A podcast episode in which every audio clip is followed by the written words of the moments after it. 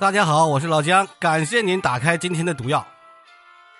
从今天开始，毒药的专辑开始倒计时五十期完结了。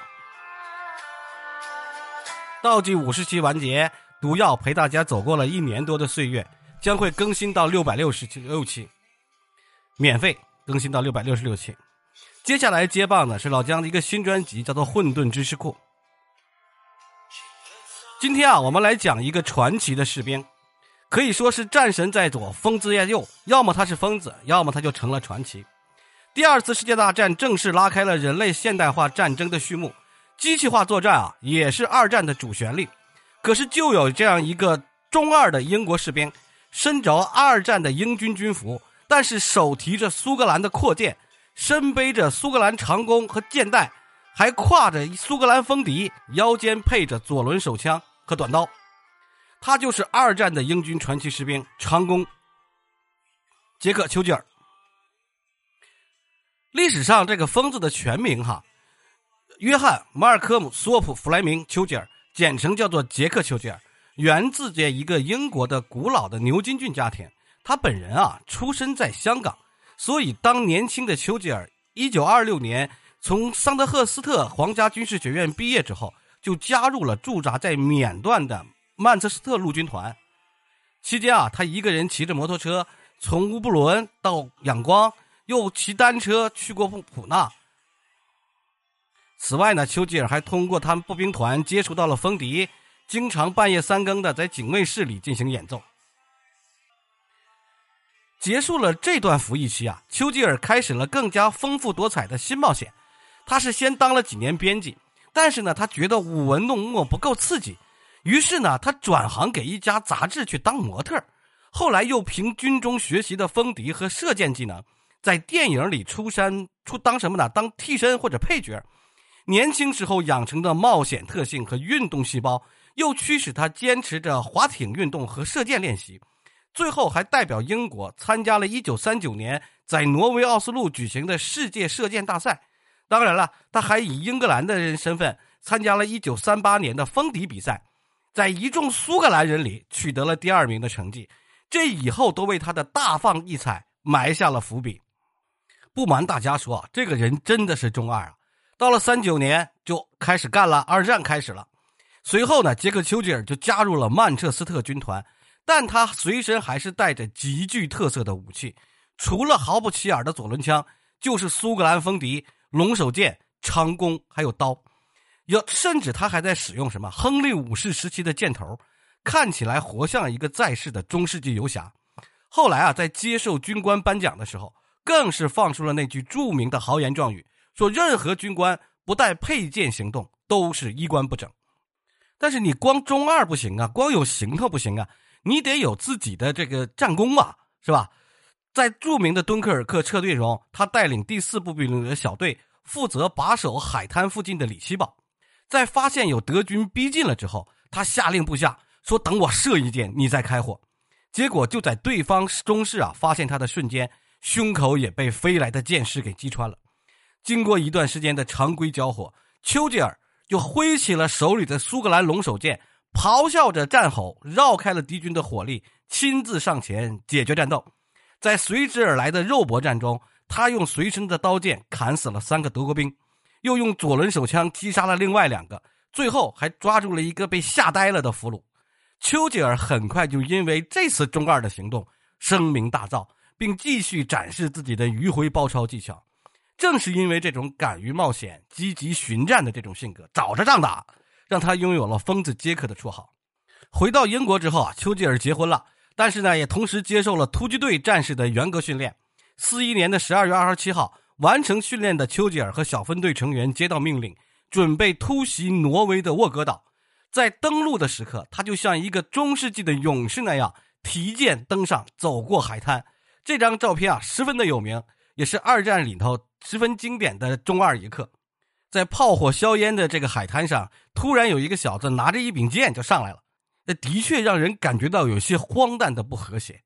一九四三年秋，一直在打，盟军开始登陆了萨洛讷岛。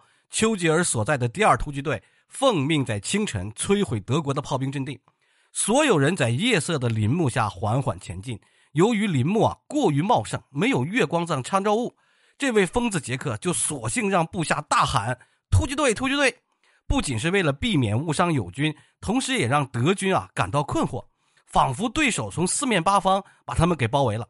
最后呢，也是用这种浑水摸鱼的手法，丘吉尔和他的部下在马林纳小镇抓住了一百三十六个俘虏。随着丘吉尔和士兵们一再的孤军深入，通过敌人抽的雪茄烟，发现了德军的岗哨，让敌人啊完全散开且毫无装备的情况下，他再次用自己随身的苏格兰式佩剑大显身手。这次呢也还是比较中二，他一伸手用剑尖就指住了一个德国兵，让他不许说话，把枪放下。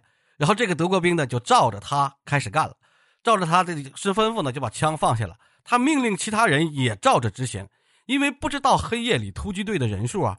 这一次就有四十二个人被他一拿着单枪匹马，拿着把剑给吓住了。丘吉尔啊，把这些德国兵的这个武器全部收缴起来，放在一个麻袋里，然后让俘虏背着。随后呢，他就让突击队员们哈往天上打枪，然后制造恐吓嘛。其他人呢就负责背着三门迫击炮，还有全部的炮弹以及其他的物资，都跟着丘吉尔返回了英军驻地。到了一九四四年，战争已经快打完了。丘吉尔奉命征战到了南斯拉夫，并且啊，在五月攻击了亚得里亚海上的布拉奇岛。但是在突进到六二二高地之后，英国人遭到了德军的强大火力的阻拦。战斗持续了两天，一千多名阵员队员啊，几乎是全部阵亡了，只剩下最后六个幸存者，其中三个人已经身负重伤。面对逐步围拢过来的德国士兵。丘吉尔站起来了，旁若无人的用风笛吹奏起了“你是否一去不返”，这样为自己送行。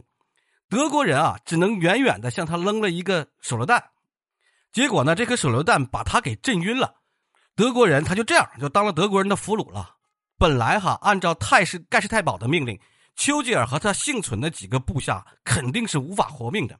但是那个时候已经到了战争末期了，已经马上就要打完了。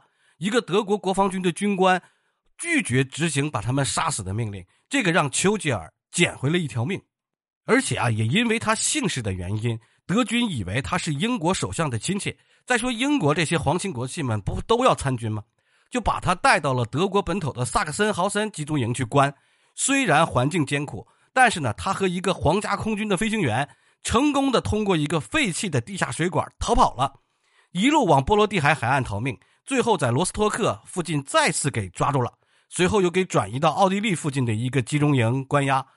结果呢，这小子啊想了半天的主意又跑了，他就带着一点点食物和一个小锡罐头，成功的再次越狱，翻越了阿尔卑斯山脉的圣伯纳山口，进入意大利，前进到距离维罗纳一百五十英里的位置。逃亡的第八天，他遇到了一队美军，他把人美军的军车拦下来了。他告诉他们：“哈，虽然自己衣冠不整，但我是一名英国的陆军少校，而且还通过一个标准的桑赫斯特军校行礼，打消了美军的顾虑。虽然成功获得了自由，但是美国朋友却告诉他，欧洲战场即将关闭了。不安分的丘吉尔想赶到缅甸去参加对日作战，当然人算不如天算，两颗原子弹一炸，所有的日本人也就放下了武器了。战后呢，实在钳不住的丘吉尔加入了跳伞学校。”在四十岁成为了一名合国伞兵。一九四六年，他凭借着出色的射箭技巧，啊，在二十世纪福克斯公司的电影《艾凡河》里头扮演了一名中世纪的长弓手。随后，一九四八年的耶路撒冷，他指挥斯考帕斯山上的犹太医院学生病人安全地撤出了交战区域。终于在一九五九年结束了自己传奇的服役生涯。退休之后，丘吉尔又在伦敦地区的陆军少年部那个里任职。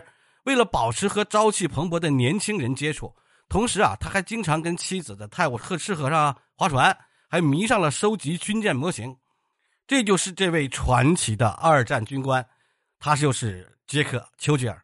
这一生啊，全部服务于自己的戎马生涯，最后落得一个安然死亡。